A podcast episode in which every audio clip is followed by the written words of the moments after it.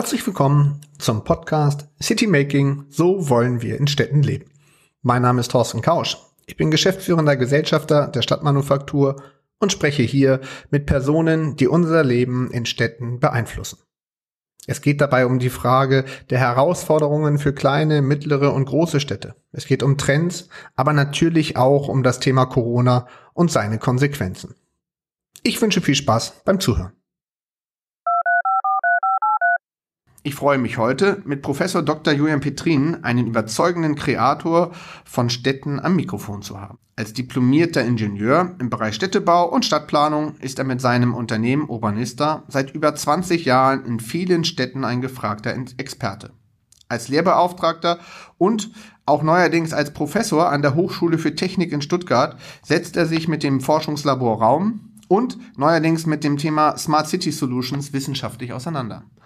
Schön, dass du dir die Zeit nimmst. Vielen Dank. Julian, ähm, hilf uns doch mal so ein bisschen ähm, zu verstehen, wie bist du zu dem geworden, der du heute bist? Also was hat dich sozusagen motiviert, dich mit dem Thema Raum, Stadtplanung um, auseinanderzusetzen? Ähm, du hast ja, wenn ich das richtig äh, in der Vorbereitung gesehen habe, dich mit dem Thema Wirtschaftsgeografie befasst. So ein bisschen sozusagen, was war der Hintergrund dessen? Was war der, die Motivation, deinen Lebensweg so zu beschreiten? Schon relativ früh stand bei mir fest, dass ich irgendwas mit Stadt und Häusern machen würde. Ich habe immer nur mit Häusern gespielt und solche Geschichten als Kind. Und irgendwann hieß es ja, machst du mal Architektur. Aber dann war mir relativ schnell klar, dass mich eigentlich gar nicht so sehr nur die Form interessiert, sondern auch die Prozesse dahinter. Und ähm, das hat mich erstmal dann eben zur Stadtgeografie eigentlich, also Wirtschaftsgeografie und der Teilbereich Stadtgeografie geführt ähm, auch zur Raumplanung. Ähm, das habe ich dann in München studiert, bevor ich dann irgendwann darauf stolperte oder darüber stolperte, dass es hier in Harburg damals an der TU diesen wunderbaren Studiengang Stadtplanung gab. Und ähm, für den habe ich mich dann beworben. Und das war genau das Richtige, weil da genau die Kombination von beidem gelehrt wurde, nämlich das Zusammenspiel von guter Form, aber auch eben dem Programm und der, sagen wir mal, Organisationsebene, die hinter dem Raum liegt. Und genau diese Trias interessiert mich auch immer. Und was hat sozusagen dich darin bestärkt, ähm, diesen Weg dann weiterzugehen? Was ist der, der Teil sozusagen, was dahinter steckt? Also das, du hast gesagt, du willst es verstehen, mhm. aber ähm, das Verstehen ist ja nicht das Alleinige, sonst würdest du dich im rein wissenschaftlichen Bereich tummeln, sondern du bist ja sehr stark in der, aus der Wissenschaft in der Anwendung mit dem, was ihr auch mit Urbanista macht. Genau, deswegen war auch klar, dass die Geografie es nicht sein könnte, weil sie eher doch oft ein bisschen deskriptiv als Wissenschaft angelegt ist, sondern die Planung, die wirklich ins Agieren geht. Ne? Und ich habe sehr schnell festgestellt, dass aber dieser klassische Begriff der Planung für mich eigentlich nicht passt. Ne? Weil äh, dieses klassische Denken, wir machen einen Plan und dann richtet sich die Wirklichkeit nach dem Plan, das war auch schon, als ich studiert habe, nicht mehr das, was man eigentlich ähm, äh, sozusagen für realistisch hielt, sondern es geht vielmehr darum, irgendwie zu versuchen, Zukünfte ähm, zu entwerfen, zu verhandeln und auch ein Stück weit auszuloten und zu gucken, welche Optionen hat ein Raum, wie kann man ihn bewegen, wie kann man ihn aufs nächste Level, Level holen, wie, wie kann man einen Standort weiterentwickeln, wie kann man die Probleme lösen, die wirklich da sind, die immer auch eine soziale und kulturelle Herkunft haben oder eine ökonomische Herkunft haben. Das heißt, es ist ein sehr viel komplexeres Themenfeld und natürlich, es hat mich schon gereizt, diese Orte zum Besseren zu verändern. Dann habt ihr Urbanista gegründet, sozusagen, um genau das zu tun, ähm, aus, der aus der Studienzeit sozusagen ausgegründet, was man sich ja immer wünscht. Ähm, inwiefern hat diese Denkweise ähm, tatsächlich, äh, war das am Anfang so völlig normal zu sagen, genau das ist die Logik, die dem zugrunde liegt, wir müssen viel mehr sozusagen auf das nächste Level kommen, wir müssen uns viel mehr mit der Zukunft schon auseinandersetzen, um daraus auch die Räume zu kreieren? Ist das von vornherein euer Ansinnen gewesen und ähm, gab es da Hemm Hemmnisse ähm, in Form der Wahrnehmung und der Akzeptanz? Ja, vor allen Dingen hatten wir zwei Themen noch mit im Gepäck. Das eine war, dass wir einen sehr radikal partizipativen Ansatz damals im Studium schon auch ähm, verfolgt haben. Wir, das heißt eine Freundesgruppe äh, mit mir zusammen. Das war auch so der, die Gründungssuppe, sage ich mal, mhm. für Urbanista.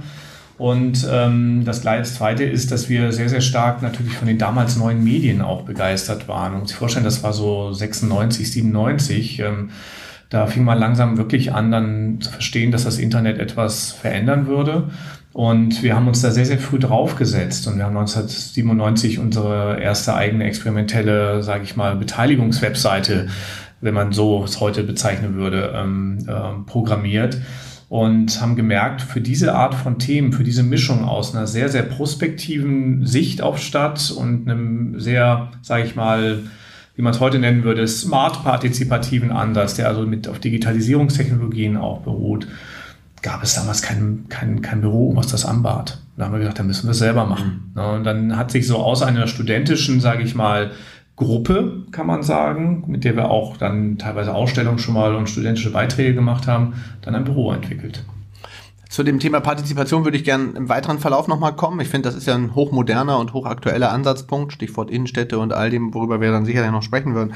Aber lass uns noch einmal einen Schritt zurückgehen und die Fragestellung ähm, gucken, was hat sich aus deiner Sicht tatsächlich verändert? Was sind sozusagen die Herausforderungen auf so einer Metaebene, vor denen die Städte stehen? Du hast jetzt, ihr habt viele Beratungsmandate in verschiedenen Standorten, ähm, aber was sind sozusagen die größten Trends und was greift da gerade am stärksten auf die Städte? Also ich glaube, das, was sich vor allen Dingen gegenüber den 90ern und frühen 2000ern verändert hat, ist nochmal die wahrgenommene Entwicklungsdynamik. Ich sage bewusst die wahrgenommene, weil wenn man es misst, muss man sagen, manche Sachen waren damals auch schon sehr, sehr dynamisch. Aber diese, dieses Gefühl, dass, dass man eigentlich im Grunde genommen gar nicht weiß, was übermorgen oder morgen schon teilweise passiert in den Städten, das macht viele Akteure verunsichert das. Und, ähm, und auch das Gefühl, dass alte Instrumente nicht mehr richtig greifen, dass unsere Verfahren zu vielleicht langsam sind, aber auch manchmal zu statisch sind, zu, zu klassisch aufgesetzt sind, dass wir neue Akteurskonstellationen brauchen. Das ist so eine Metaebene, sage ich mal. Also wir nennen das immer so diesen Metatrend Verunsicherung mhm. eigentlich, ne, der so über vielem liegt. Und dahinter liegen natürlich ähm, ganz viele, sage ich mal, sehr, sehr dynamische Entwicklungen. Ähm, ich will jetzt nicht mit dem Thema, sage ich mal, der Smartisierung von Städte sozusagen das nicht zu sehr an der Stelle wieder jetzt herausheben, aber das ist natürlich etwas, was was, was wirklich die Städte momentan umtreibt. Es findet statt. Man hat sich lange ein bisschen auch, sage ich mal, overall versucht, da fern von zu halten, haben viele kommunale Akteure hatten lange Zeit noch Berührungsängste mit dem Thema. Inzwischen geht man sehr offensiv da rein, aber es ist auch noch sehr viel zu klären. Was ist wirklich der, der Nutzen, der Sinn und wie können wir es gestalten? Was sind die Folgen davon? Das ist sicherlich ein großer Themenkomplex. Und der andere ist sicherlich das, was man an soziokulturellen Herausforderungen hat, würde ich sagen, auch ökonomischen damit verbunden. Ähm, also einmal die Frage der zunehmenden Polarisierung unserer Gesellschaft, die wir in den letzten Jahren feststellen konnten sowohl kulturell, politisch als auch eben ökonomisch, auch dass sich in den Städten doch Segregationstendenzen über den Immobilienmarkt abbilden, die wir nicht so richtig in den Griff kriegen und auch zwischen den Städten große Konkurrenzen entstehen und Gefälle entstehen. Also die alte Idee einer sozialdemokratischen gleichen Gesellschaft ist schon ein Stück in Frage gestellt. Ja, und dann ähm, natürlich der ganze große Bereich des, äh, sage ich mal, der, der Klima, Klimawandelfolgen und auch der Ressourcenthemen, die wir haben. Also Ressourcenknappheit, Klimawandel sind schon zwei große Entwicklungsstressoren, ja, ähm, die auf unsere Städte einwirken. Und ähm, wenn man das nimmt, muss man sagen, es ist ja fast in allen gesellschaftlichen Feldern momentan, stehen wir vor, auch politisch, also die, die, sagen wir mal, die schwere Steuerbarkeit von Stadt in Zeiten von Lagerbildung, ähm, also sowas wie Verkehrswende, kann man kaum noch die Straße bringen, weil man sofort Lagerbildung hat und jede kleine Straßensperrung gleich zu einem großen Eklat wird. So kommen wir wahrscheinlich nicht voran. Also das heißt, wir haben schon einen ziemlichen Knäuel vor uns. Ist das in Städten groß wie klein identisch?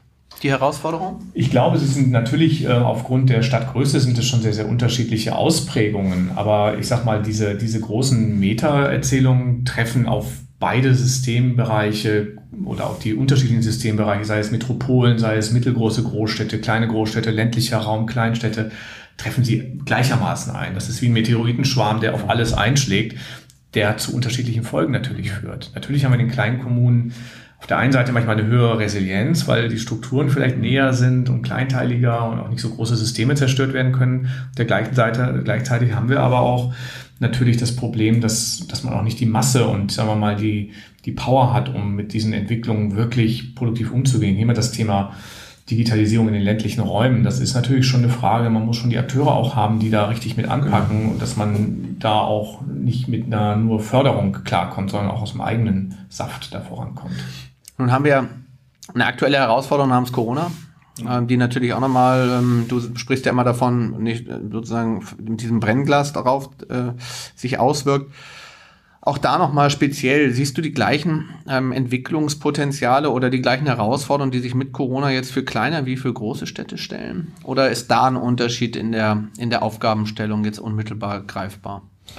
Also es gibt Herausforderungen, die überall gleich sind. Ich sage mal, die Einschränkungen, die wir im, im Sozialleben momentan haben, die dann auch dazu führen, dass manche Strukturen, die von diesem Sozialleben auch ökonomisch abhängig sind, sei es in der Kultur, sei es im Handel, ähm, sei es in der Gastronomie, wirklich auf Dauer geschädigt werden. Also je länger wir quasi in so unbestimmten Halb-Lockdown-Situationen verbleiben, ist mein meine Befürchtung, desto eher werden wir erleben, dass wirklich Strukturen nachhaltig geschädigt werden. Das ist so, wie wenn man lange irgendwie eine Krankheit hat und ähm, dann muss man wirklich lange in die Rekonvaleszenz. Ähm, ich glaube aber doch, dass die, dass die Art, wie es dann die Strukturen betrifft, auch nicht nur von den Stadttypen her, sondern auch von den regionalen Kontexten sehr, sehr stark abhängt. Ähm, also natürlich ist es so, dass, dass die Großstädte ihre ganz eigenen Herausforderungen haben. Ich nehme mal das Thema des Nahverkehrs ähm, sozusagen. Zwar, wenn man genau hinguckt, ist der Nahverkehr gar nicht so weit unter den Zahlen, die er hatte ähm, äh, sozusagen vor der Pandemie. Manche Städte reden von 20, 30 Prozent momentan Delle und sind zuversichtlich, dass sie das auch gut über die, äh, sozusagen die Pandemie geschaukelt kriegen. Aber dennoch gibt es ähm, Veränderungen in der Nutzungs, äh, sage ich mal, in den Nutzungsmustern, was Mobilitätsangebote angeht. Und das könnte auch etwas sein, was länger sozusagen, ähm, sozusagen sich tiefer einkerbt, als uns das lieb ist und die Mobilitätswende betrifft. Das sind zum Beispiel Phänomene, die wir im ländlichen Raum auf andere Art oder vielleicht gar nicht haben. Dafür haben wir natürlich, oder in kleinstädtischeren, kleinerstädtischen ja. Bereichen. Ne? Dafür haben wir dort sicherlich auch eine unmittelbare Betroffenheit, ähm, sage ich mal, von ökonomischen Strukturen, die dann wieder nicht durch eine regionale Power aufgefangen werden können. Was grundsätzlich ja auch viel diskutiert wird, wie das Zusammenspiel von Stadt und Land sich momentan verändern könnte. Ich bin dazu gegebenermaßen nicht bei denen, die jetzt zu den großen ähm, Optimisten zählen, dass jetzt äh, alle kleinen Städte und ländlichen Räume plötzlich eine, eine unvorhergesehene Blüte erleben werden in Wahrheit, glaube ich, wird das nur den Orten gelingen, die wirklich im Grunde eine verlängerte Metropole sind. Also wenn man das... Ja, Im Einzugsbereich von knapp 90 Minuten und eine gute Genau, wo, wo es ne? gewisse Milieus genau. gibt, die da schon... Also ich nehme mal das berühmte Beispiel Wiesenburg, was mhm. immer diskutiert wird hier vor Berlin im, am Fleming da... Ähm, äh, mit dem Kodorf etc. Das sind ähm, Strukturen, die, wenn man in, in Wahrheit hinguckt, das ist ein Cutout von Berlin Mitte ähm, oder was auch immer. Ähm, und das ähm, das kann man nicht beliebig jetzt auf jeden provinziellen oder kleinstädtischen Raum, im positiven Sinne provinziellen Raum, ähm, ähm, kopieren. Ähm, so, das heißt, ich glaube schon, dass es da eine Neubalancierung geben wird und es gewisse Gruppen gibt, die sagen, Mensch, muss ich denn weiterhin wirklich in der Stadt wohnen? Aber ich glaube, dass sobald wir doch wieder diese gesundheitliche Dimension ein Stückchen mehr im Griff haben werden, und das zeichnet sich ja doch eher ab, dass dann doch ähm, sozusagen die alten Erzählungen wieder kommen. Mhm. Im positiven wie im negativen Sinne. Also dieses Back to Normal, was ja manche auch sich wünschen, ist ja auch manchmal ein bisschen schade, weil wir auch manchmal gerade ein, Fenster, ein Gelegenheitsfenster verpassen, um Dinge zu verändern. Ja, wenn man sich, finde ich, die Diskussion um den Immobilienmarkt gerade anguckt und so, dann hat man schon den Eindruck, und Stichwort auch Büronutzungen, hat man schon den Eindruck, dass das wahrscheinlich doch längerfristige Auswirkungen haben wird, oder? Also ja, Stichwort flexibles Arbeiten, Stichwort Homeoffices und so, das wird ja doch eher genau, trifft ja deiner These ähm, zu, es ist eher die unmittelbaren ähm, Areale betrifft, wo du mal in die Stadt pendeln kannst, in die Großstadt, wie auch immer, und dann äh, deinen Arbeitsplatz nutzen kannst, aber faktisch auch davon profitieren kannst, dass du halt viele andere Mehrwerte bei dir vor der Haustür doch eher im, in, in kleineren Strukturen vorfindest. Also aus planerischer Sicht ist das eigentlich eine fast wünschenswerte Entwicklung, die wir da erleben, sozusagen die die, ich will jetzt nicht den Todesstoß, aber sozusagen das in Frage stellen des immer noch fordistischen Bürolebens. Ne? Also sozusagen, ich pendel irgendwo rein, habe irgendwie meine 30 äh, Minuten oder 45 Minuten Arbeitsweg, manchmal auch viel länger, sitze dann da den ganzen Tag und muss dann wieder abends zurück, erzeuge Wege, bin entfremdet, sage ich mal, in der Umgebung, habe auch, sage ich mal, Umgebungen, die nicht immer mehr dem angemessen sind, was wir als arbeitsinspirierende Arbeitsumgebung brauchen da gibt es ganz viele Chancen für die Quartiere jetzt sozusagen zu Arbeitsorten zu werden, in denen dann so gemischte Arbeitsformen, wo man nicht nur sagt Homeoffice, sondern vielleicht sowas wie Quartieroffice oder so etwas. Ne? Und, wo man sich auch als Firma teilweise mal ein Kontingent holt, um eine Zeit lang einen Teil von Mitarbeiterinnen sozusagen unterzubringen. Das finde ich ganz spannend eigentlich, was da an Optionen sich auftut. Für die Immobilienbranche ist es natürlich bitter, weil da werden immer noch jetzt große, sind immer noch große Immobilienprojekte in den in den Startlöchern jetzt eigentlich, äh, in den großen Städten gerade auch. Ähm, und wir haben eh schon eine gewisse Überproduktion. Ich glaube, dass diese neuen Pro Produkte und Projekte ihren Markt finden werden, weil die einfach neu sind. Mhm. Man muss eher gucken, was passiert mit den alten Büroimmobilien. Also ich spreche immer so die Krise der Obergeschosse, die blenden wir immer so ein bisschen aus, gerade in den Zentren. Ne? Also da kommt einiges an Veränderungsdruck auf uns zu. Aber dann lass uns doch mal genau auf diese Zentren und ähm, ähm gucken. So, was hat sich aus deiner Sicht oder was wird sich ähm, an der Stelle verändern? Wir reden alle über das Thema Multifunktionalität, die zurückkehren wird. Also die bisherige Trennung wird wieder aufgehoben. Es wird mehr darüber äh, kommen, dass man verschiedene ähm, Funktionalitäten wieder in der Innenstadt braucht und auch abdecken muss, um das Leben.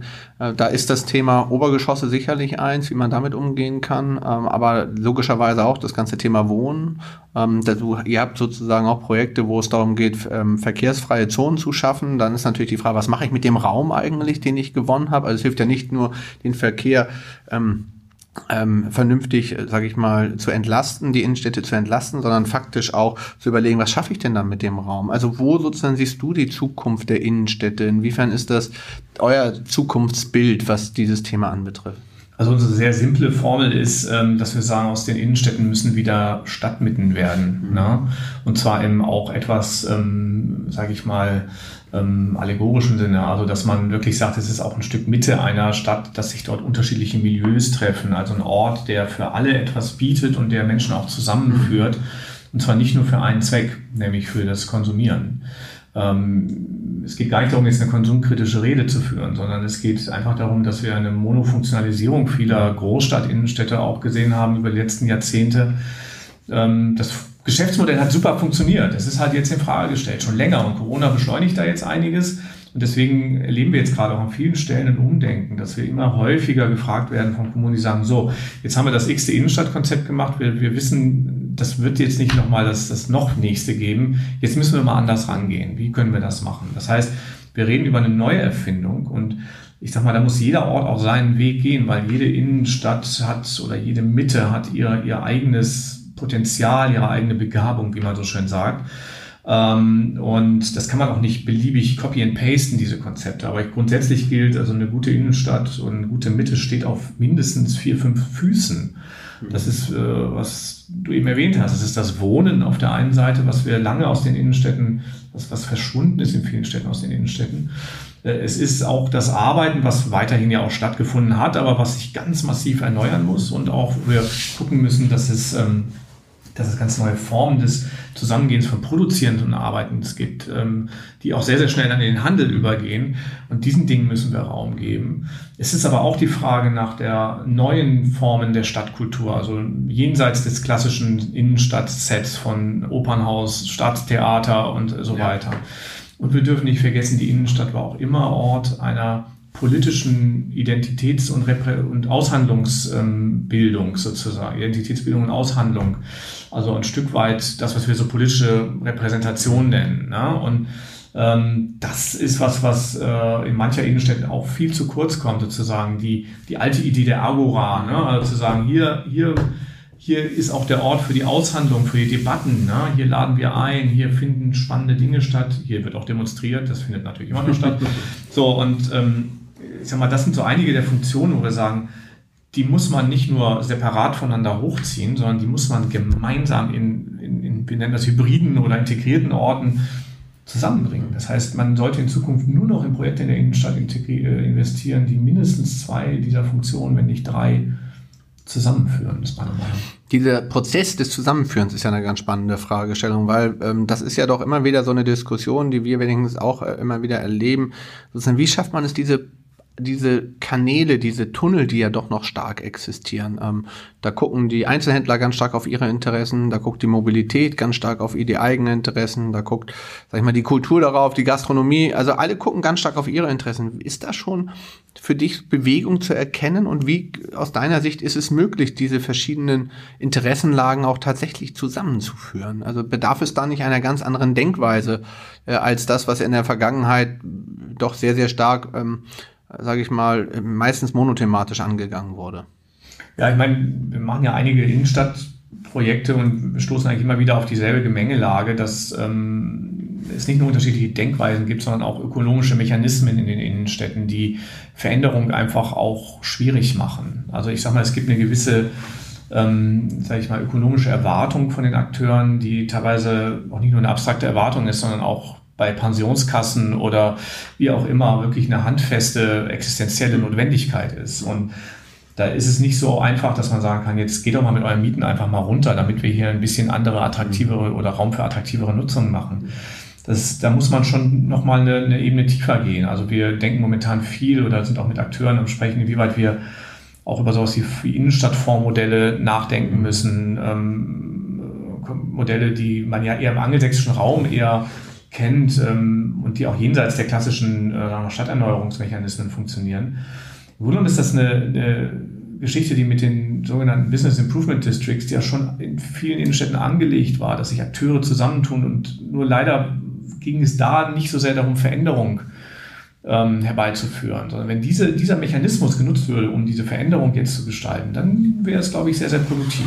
Aber äh, korrigiere mich, wenn ich das falsch in Erinnerung habe, aber die Business Improvement Districts, die ich so wahrnehme, da geht es zum Großteil meiner Wahrnehmung nach ganz stark um die Frage, wie machen wir die Straße schöner und wie genau. schaffen wir vielleicht schöne Bänke oder so. Aber das, worüber wir doch jetzt reden, geht doch viel mehr um die Fragestellung, wie aktivieren wir den Raum, wie schaffen wir sozusagen ein Management dafür, ähm, das auch auf Veränderungen eingehen kann, dass temporäre ähm, ähm, Veränderungen auch berücksichtigen kann, das ähm, Stichwort Leerstandsmanagement als ein Beispiel. Aber das sind doch genau diese verschiedenen Facetten, die jetzt zusammenkommen müssen. Der Fragestellung, wie kann ich auch Veranstaltungen, welche Veranstaltungen passen auf welchen Raum und so weiter. Das sind doch Vielmehr Aktivierungsfragen, die sind doch aber im Business Improvement District bisher gar nicht angelegt oder nur minimalst angelegt. Also man könnte ihn so weiterentwickeln. Ja, kann man. Das will ich ja? nicht bestreiten. Aber bisher, genau. bisher war doch sozusagen die Denk, die Schere war doch an der Stelle eine ganz andere. Genau. Und deswegen, die, man sagt ja auch, Business Improvement Districts funktionieren überall da, wo es eigentlich keine Krise gibt. Weil da, da hat man die potenten Eigentümer, die bereitwillig sagen, ja, stellen wir nochmal sieben Blumenkübel dahin und dann wird es noch besser. Ähm, vielleicht etwas flapsig gesagt, ne? aber ähm, ich sag mal, dieses Grund, die Grundidee, dass sich Eigentümerinnen zusammentun, gemeinsam mit der Stadt, man müsste es jetzt dann auch erweitern, zukünftig stärker noch als bisher um die, um die Nutzerkreise, also sei es die Besucherinnen, aber vor allen Dingen auch die, die, die Büronutzer, die Händlerinnen, alle, die, die dort irgendwie auch ihr Daily Business machen.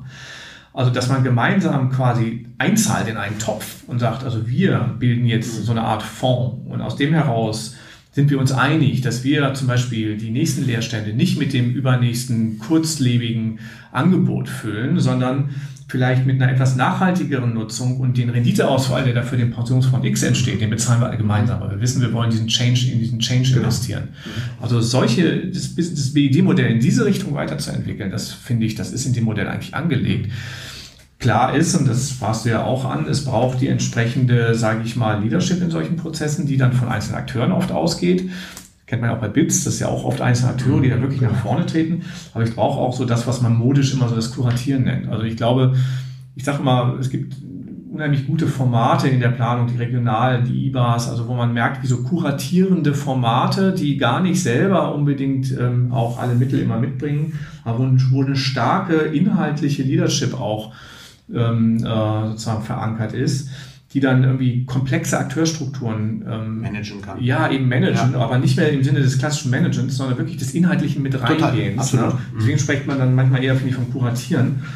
Sowas braucht es dann in solchen Prozessen. Also Leute, die wirklich dranbleiben und die auch die entsprechenden Ideen haben, die ein gutes Team, die Leute, die auch wirklich die innovativen Ideen haben. Mhm.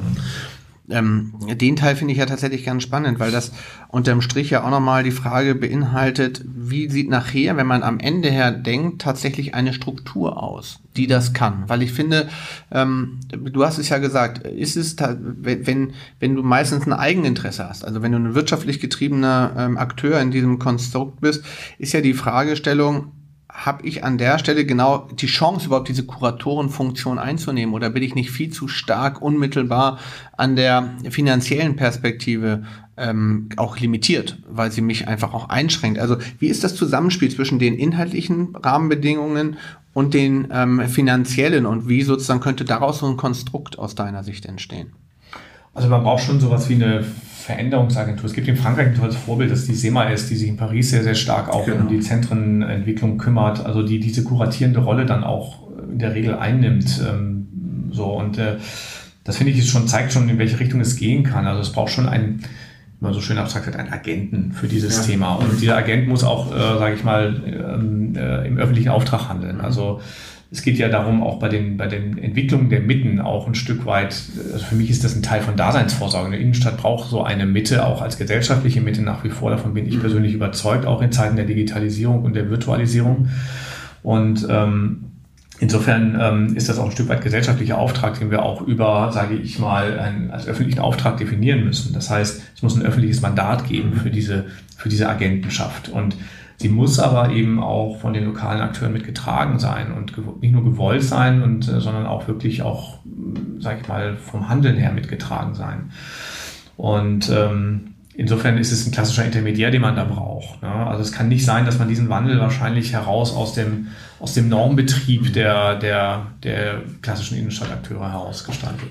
Dafür hast du ja normalerweise, sage ich mal, die Grundvoraussetzung ist ja auch in vielen Städten das City Management, ja. Ähm, was ja an der Stelle, aber leider Gottes finde ich in den, in den Städten, mit denen wir zu tun haben, häufig sage ich mal, als Werbegemeinschaft reduziert ist. Und ich glaube halt, dass das nicht mehr die Zukunftsmodelle sind, sondern ich glaube faktisch sozusagen, dass du an sich auch an der Stelle ja eine gute Konstruktion hättest, ähm, wenn es darum ginge, tatsächlich das in die nächste Ebene zu transferieren. Das, was du mit dem Business Improvement District skizziert hast, ist, finde ich, genau die gleiche Notwendigkeit, die man mit dem City Management auch gehen muss.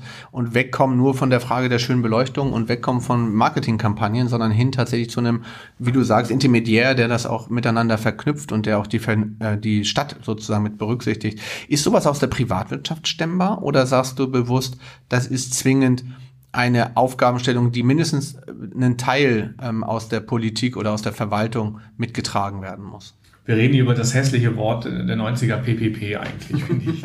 Also Stimmt, wir sind immer drum, rumge wir sind drum rumgelaufen, jetzt haben wir es endlich mal ausgesprochen. Begriff, den eigentlich keiner mehr hören will, glaube ich, aber trotzdem am Ende immer noch hinter vielen dieser Formen steht, dass man sagt, es tun sich private und staatliche Akteure zusammen oder öffentliche Akteure zusammen und machen gemeinsam etwas, ähm, zum öffentlichen Wohle auch. Mhm. Deswegen sage ich mal, das ist die, die, die Mandatierung muss oder auch ähm, ja die Mandatierung muss durch die öffentliche Hand erfolgen ähm, und auch ein Stück weit, ich nenne es mal so konservativ die Kontrolle, mhm. sage ich mal, auch dass eine gewisse Versprechen eingehalten werden und gewisse Ziele auch nachgehalten werden.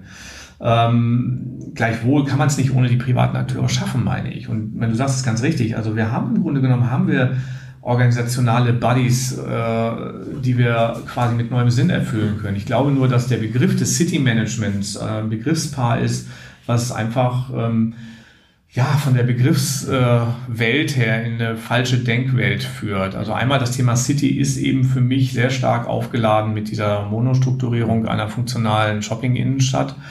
Und das Thema Management ist leider auch ein Begriff, der doch eher, sage ich mal, ein, ein kühles, distanziertes, ähm, äh, sehr zahlenorientiertes ja. Handeln irgendwie impliziert. Das ist ja in Wahrheit nicht so, aber man muss einfach mal gucken, wie wirkt so ein Begriff auch. Also deswegen glaube ich, brauchen wir da auch einen Neuaufschlag, was das Format mhm. angeht. Aber die Grundidee, die sowohl im Bit als auch City Management angelegt ist, ist ja grundrichtig mhm. und ähm, sie wird nur halt nicht wirklich ausgeschöpft und sie ist auch an einigen Stellen nicht zu Ende gedacht. Und manchmal auch falsch verortet nebenbei, ne, in, der, in der Struktur der Stadt. Absolut. Absolut. Häufig ja doch sehr stark, vor allem was das City Management anbetrifft, doch meistens eher ein Zusammenspiel aus ähm, Einzelhandelspartnern, die das äh, für sich selber Genau, und dann kommt man schnell das City Management in die Rolle, dass man sagt, ja, wir würden ja total gern, aber die Planer lassen uns genau. nicht oder was, wir haben nicht genug Mittel oder wir können nicht. Ja ist ja schwierig. Dann bist du wieder in deinem Tunnel, den genau. wir vorhin diskutiert ja, genau. haben. Du sprachst gerade das Thema Teilhabe an. Das würde ich tatsächlich gerne auch nochmal ansprechen, weil ihr ja auch dafür bekannt seid, euch ganz stark, du hast das gesagt, das ist in eurer DNA als Urbanister angelegt, euch sehr weit sozusagen mit diesem Thema zu beschäftigen. Hat sich da zum einen etwas verändert mhm. in den letzten Jahren und ähm, logischerweise dann auch die Fragestellung, ähm, welche Rolle spielt das in der Zukunft und wie sozusagen setzt man das, setzt ihr das auch bewusst ein? Also ich würde so aus unserer Perspektive drei Phasen unterscheiden, die wir erlebt haben. Es gab die Phase, sage ich mal, bis 2007, 2008, so würde ich sagen, wo wir echt Mühen hatten, unseren, unsere partizipativen Ideen an den Mann zu bringen, weil einfach es gab eine klassische alte Partizipationswelt, die war sehr, sehr paternalistisch geprägt und sehr, sehr stark top-down äh, sozusagen eingetütet Ähm, so, das war nicht unsere Welt. Mhm. Und ähm, dann gab es eine sozusagen komplette Öffnung ab 2007, 2008 mit dem Einzug der sozialen Medien, der dann sozusagen neuen Praktiken, dass Gesellschaften sich einfach selber organisieren über die digitalen Medien noch viel stärker, als es vorher der Fall war was sagen wir mal einer, einer neuen partizipativen Wende aus meiner Sicht schon fast ähm, unheimlich viel Wind unter die Flügel gebracht hat. Auch den ganzen, sage ich mal, Wutbürger-Phänomenen, die wir in der Zeit erlebt haben, oder den ganzen auch, sage ich mal, Oppositionsbewegungen ähm, gegen Stadtentwicklung, die auch gerade in dieser Zeit, Stichwort Recht auf Stadt, Stuttgart 21, einfach überall äh, aufgeblüht sind. Und in dieser Phase war es für uns ein leichtes und war es auch sehr, sehr spannend und dynamisch. Da haben wir auch mit Next Hamburg gestartet, 2008 ähm, dieser Crowdsourcing-Plattform für die Stadt, dass wir gesehen haben, es gibt sehr viel Lust aufs Experimentieren. Weniger jetzt unbedingt bei den, bei den äh, engeren kommunalen Akteuren, die teilweise noch sehr, sehr viele Berührungsängste auch gerade mit den digitalen Formen hatten, die dann irgendwie äh, in der Zeit auch stärker nach vorne traten. Aber es gab in der Öffentlichkeit unheimlich großes mhm. Echo und eine Lust auf Stadtgestalten und Mitmachen und Diskurse und wie soll die Stadt in Zukunft aussehen. Also das war dann schon fast inflationär. Ne? Mhm. Klaus Helle sprach dann irgendwann mal vom Overparticipation. Mhm. Ne? So, und ähm, was wir jetzt aber dann in den letzten fünf bis sieben Jahren zunehmend erleben, was in damals in Wahrheit auch schon angelegt war, ist, dass wir so eine Vergiftung des Klimas erleben und dass Partizipation zunehmend in, in Lagerbildungsphänomene sozusagen abrutscht. Das heißt, wir ganz schnell nur noch gegeneinander schießen in Partizipationsprozessen, dass man sich schützen muss, dass man Sorge hat, rauszugehen, dass jede Partizipation, die von sagen wir mal, staatlichen Akteuren durchgeführt wird, wird äh, Fadenscheinigkeit unter, unterstellt. Andersrum jeder bürgerschaftlichen Partizipation sehr, sehr schnell auch, sage ich mal, ähm, Partikularinteressen unterstellt da erlebe ich so eine kleine Verhärtung der Fronten in den letzten Jahren, muss ich sagen. Auch natürlich, weil der Ton rauer geworden ist. Stichwort für, sagen wir mal, öffentliche Debatte, Facebook äh, als Katalysator für Hate Speech und ich sag mal in sechs Klicks zum Nazi-Vergleich. Das ist unsere Erfahrung so, wenn man äh, Partizipation über Facebook irgendwie steuert momentan. Insofern gibt es momentan eher die Tendenz zu, sage ich mal, etwas geschützteren, und ich sage das nicht nur für die öffentlichen Akteure, sondern auch für die teilnehmenden Menschen geschütztere Formate, weil keiner will sich eigentlich diesen, diesen Situationen, es gibt auch ein hohes Maß an Genervtheit angesichts der rüden Töne, Töne, die manchmal auf manchen Veranstaltungen auftreten.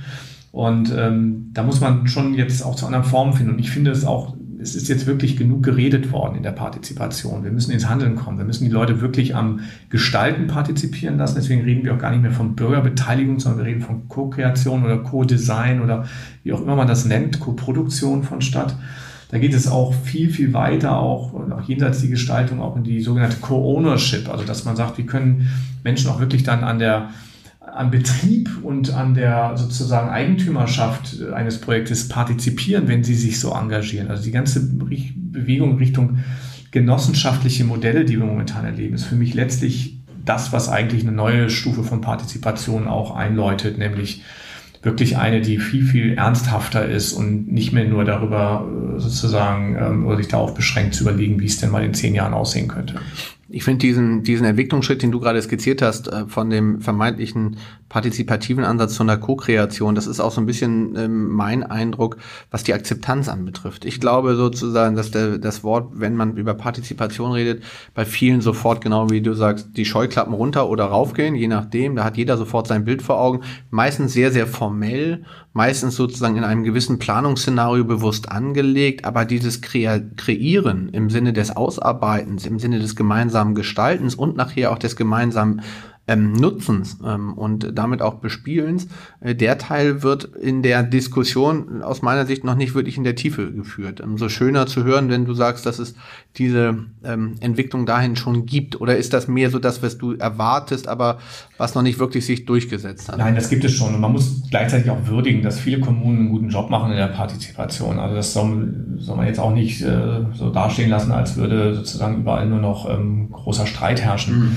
Also es gibt kaum ein größeres Projekt heute, was nicht ohne einen wirklich auch ordentlichen Partizipationsprozess gemacht wird. Es gibt ein hohes Maß an Professionalität und auch an Professionalität in, der, in den Verwaltungen inzwischen mit diesen Prozessen, diese Prozesse zu gestalten und auch ein zunehmendem Maß an Kreativität, was die Formate angeht. Also das Das ist schon so. Trotzdem geht es oft immer noch nur darum, irgendwie etwas so zu konsultieren. Ja? Zu, zu legitimieren, was ja, schon vorgedacht ist. Ne? und zu sagen, okay, jetzt hören wir mal an, was die Leute so denken würden und ähm, wir überlegen mal, wie es denn in 20 Jahren sein könnte. Das tut auch nicht weh. Mhm. Ne? So, ähm, sondern da, wo die Musik wirklich aus meiner Sicht drin steht, ist wirklich, wenn es darum geht, einen konkreten Ort äh, wirklich gemeinsam mit den Menschen zu gestalten und auch sich wirklich ordentlich nicht nur anzuhören, was die für Ideen haben, sondern zu versuchen, sie auch ernsthaft mal umzusetzen. Ne? Weil da, da, da klingt manches sehr, sehr roh und irgendwie wow. Ne? Aber ähm, es steckt auch sehr viel Musik drin. Gleichwohl muss man auch sagen, es gibt eben Themen, und ich nehme jetzt mal das Thema Mobilitätswende, wo man auch da an die Limits stößt, einfach weil man sehr, sehr schnell in wirklich sehr, sehr feindseligen Lagerdebatten landet und dann kommt man nicht mehr ins Gestalten, sondern nur noch ins Abwehren. Absolut. Der Raum ist dann doch begrenzt und das merkst du auf der, Stra genau, auf der Straße genau. und auf den Bürgersteigen natürlich genauso. Ja, und die Lebensmodelle, die dahinter auch bedroht genau. sind. Ne? Also die einen, die sagen, also komm, jetzt ist mal gut mit der ganzen Transformation. Ja.